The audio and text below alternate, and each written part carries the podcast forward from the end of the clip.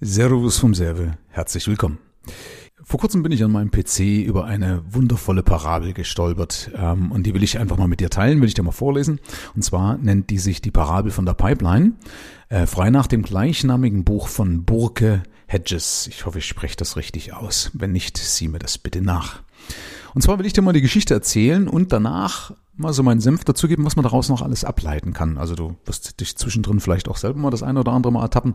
Das ist ja der Sinn von so einer Parabel, aber ich will da im Anschluss nochmal so ein paar Lerneffekte aus meinen 25 Jahren mit an die Hand geben. Also, lass uns starten. Es lebten einmal zwei ehrgeizige junge Freunde namens Pablo und Bruno in einem kleinen italienischen Dorf. Die Männer waren große Träumer. Sie sprachen ständig davon, wie sie eines Tages auf irgendeine Art und Weise die reichsten Männer des Dorfes werden würden. Beide waren intelligent und arbeiteten hart. Sie brauchten nur die richtige Gelegenheit. Eines Tages ergab sich diese Gelegenheit. Der Bürgermeister beschloss, zwei Männer zu engagieren, die Wasser aus dem nahegelegenen Fluss zu dem Brunnen auf dem Marktplatz bringen sollten. Pablo und Bruno bekamen den Auftrag.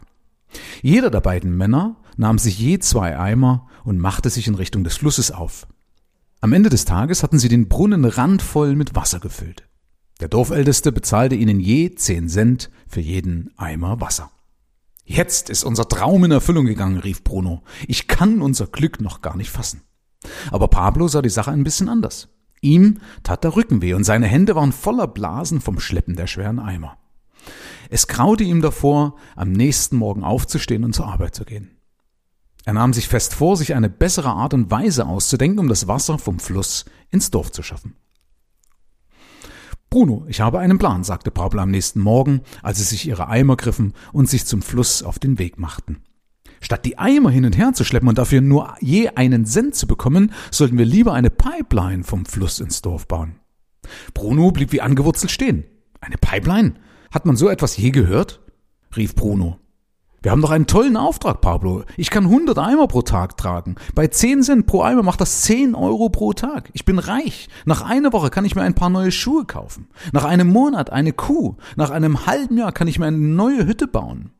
Wir haben den besten Job im Ort. Wir haben am Wochenende frei und bekommen zwei Wochen Urlaub bezahlt. Wir sind gemachte Männer. Lass mich in Ruhe mit deiner Pipeline.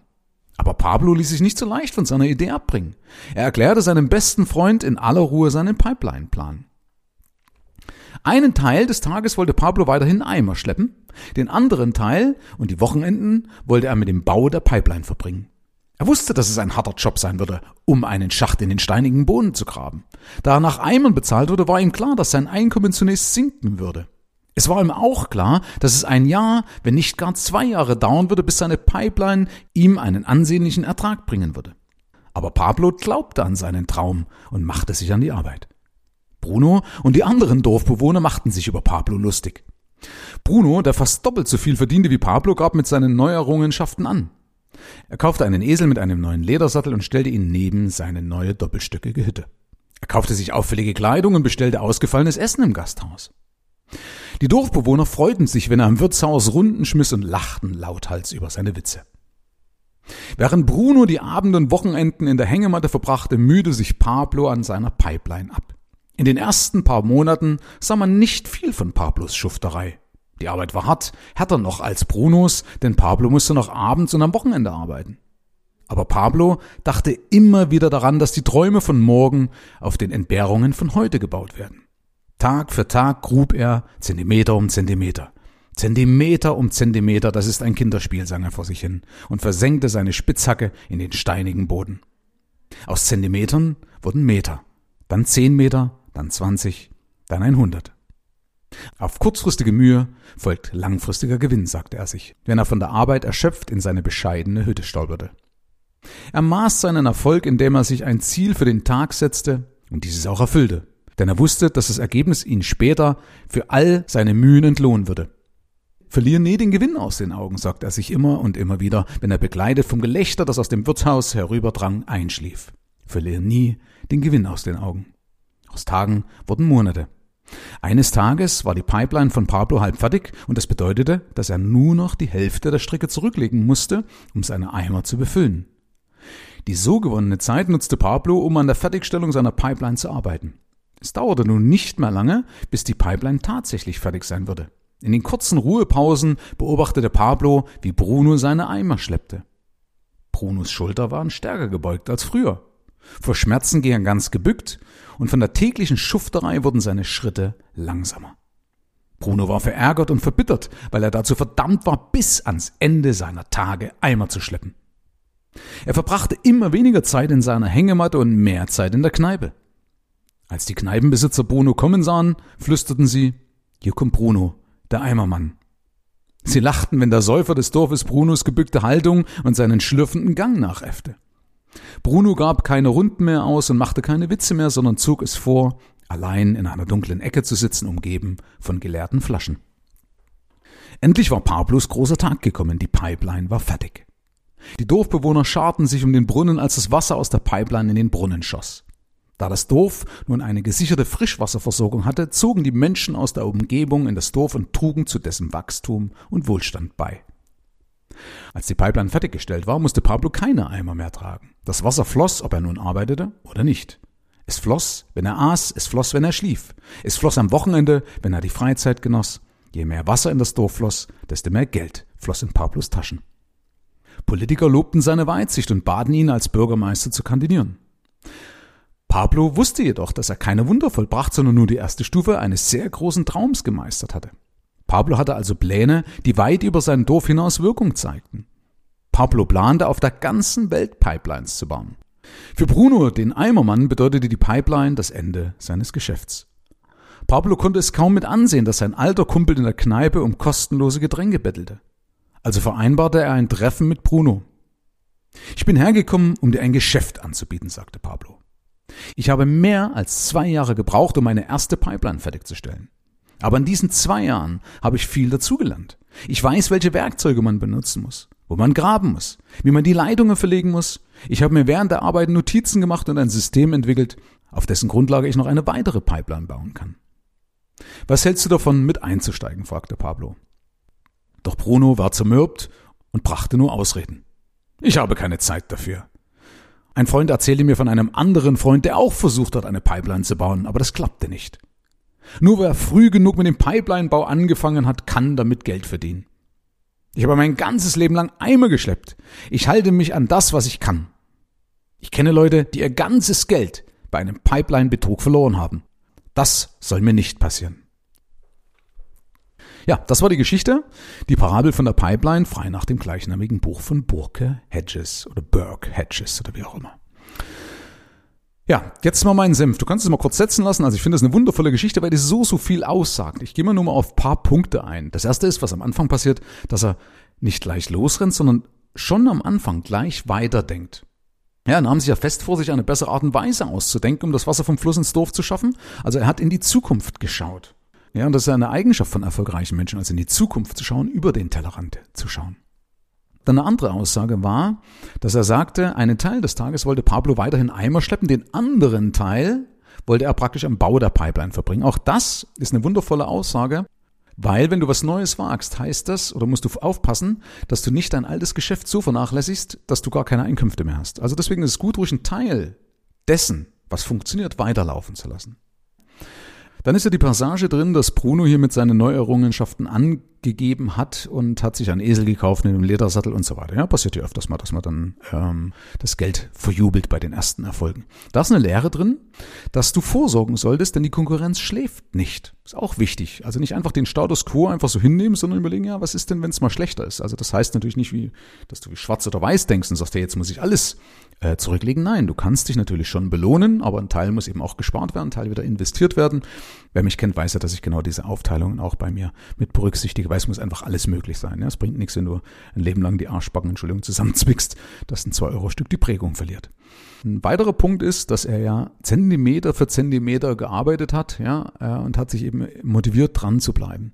Ist eben so am Anfang des Erfolges kann sein, muss nicht, aber kann sein, dass es eben ein bisschen langsamer vorwärts geht. Ja, dass es eben etwas flacher ansteigt und das eine Weile dauert, bis die ersten Erfolge sichtbar werden. Und da nützt halt nichts, wenn du Gras wachsen lassen willst, dass du am Gras ziehst, sondern du musst einfach beobachten, du musst durchhalten und dranbleiben. Also die Botschaft hier eben, was man wissen sollte, auch durchhalten und dran zu bleiben.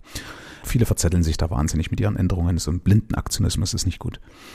Ähm, Übrigens, was mir gerade so einfällt, ist auch oft so, du siehst ja, dass am Anfang belächelt worden sind und danach waren sie wieder stolz. Auch da gibt es ja eine Aussage, ich weiß nicht, ob das vom Dalai Lama ist oder von wem, der gesagt hat am Anfang eben, äh, bekämpfen sie dich, dann belächeln sie dich und dann geben sie mit dir an. Ja, das kennst du vielleicht. Also wenn du mal den erfolgreichen Weg beschritten hast, am Anfang, wie gesagt, dann meiden sie dich. Wir sagen, ah, schau mal, jetzt will er wo besser werden oder wie auch immer. Ja, dann wollen sie dich halt eben auch bekämpfen. Ja, ähm, dann wirst, wirst du belächelt. Gibt so Phasen, wo du eben belächelt wirst. Du sagst, ja, der schon wieder, haben doch schon viel hier gemacht. Und dann, wenn du aber mal erfolgreich bist, ja, hier mit dem saß ich in der ersten Klasse. Ja, da saß ich hier ganz vorne. Da mit dem war ich da äh, ganz fest. Ja, also dann kommen sie und rühmen sich mit dir. Das ist übrigens ein normaler Prozess bei Menschen, der eben auch hier in dieser Parabel mit aufgeführt oder so mal zumindest mit verarbeitet worden ist.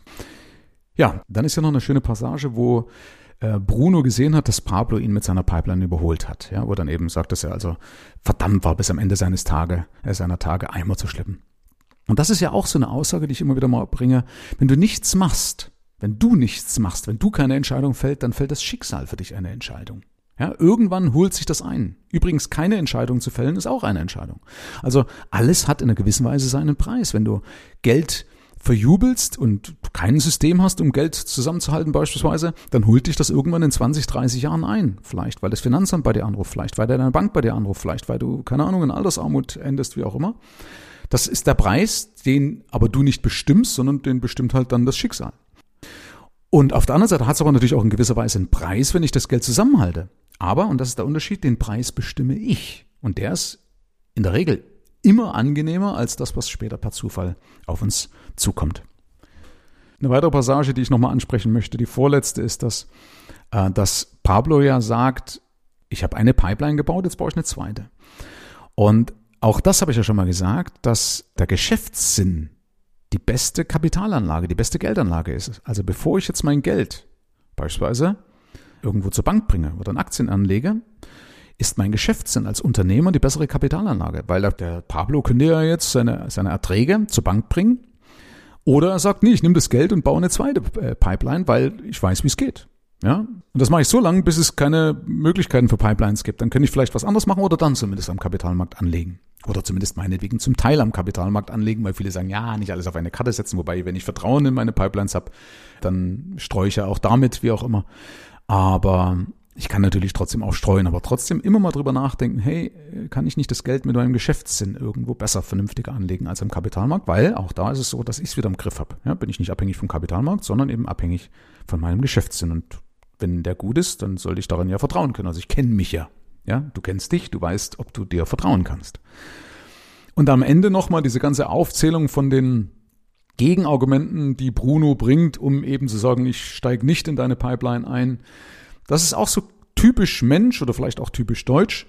Ähm, oder typisch nur Deutsch, also dass wir eher so als Reichsbedenkenträger dafür bekannt sind, nicht aus Fehlern lernen zu wollen. Ja, also zum Beispiel einer, der einmal Geld in Aktien verloren hat, der sagt nie mehr Aktien. Das kommt sehr oft vor. Statt zu sagen, naja, warte mal, es gibt Leute, die sind erfolgreich mit Aktien. Was habe ich denn falsch gemacht? Also einfach mal zu überlegen, zurückzulehnen und zu analysieren.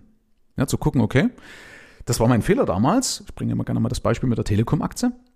Und während viele Leute mit Telekom Geld verloren haben, haben andere, zumindest dann in Folge, auch wiederum viel Geld verdient.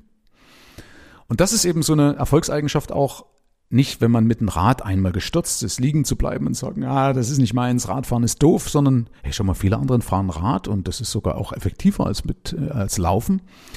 Was habe ich denn falsch gemacht oder wie kann ich es denn besser machen künftig? Was kann ich von den anderen lernen, die erfolgreich sind? Jo, jetzt will ich es nicht totreden. Ansonsten danke ich dir für deine Aufmerksamkeit. Ich wünsche dir eine schöne Zeit und denk dran, du kannst jeden Tag so ein bisschen die Entscheidung fällen, ob du Bruno oder Pablo bist. Herzlichen Dank fürs Rein und Hinhören. Ab hier liegt's an dir. Bis zur nächsten Folge. Dein Michael Serve. Schau auch gerne mal auf meiner Seite michael-serve.de vorbei und hol dir kostenlos meinen begehrten Spezialreport für Unternehmer mit wertvollen Impulsen, wie du deine Einnahmen erhöhst. Damit gehörst du automatisch zu meinem Insider Club und bekommst noch mehr Insider News, Geldimpulse, Erkenntnisse und exklusive Tipps, die es sonst nirgendwo anders gibt. Ich freue mich, wenn du vorbeischaust.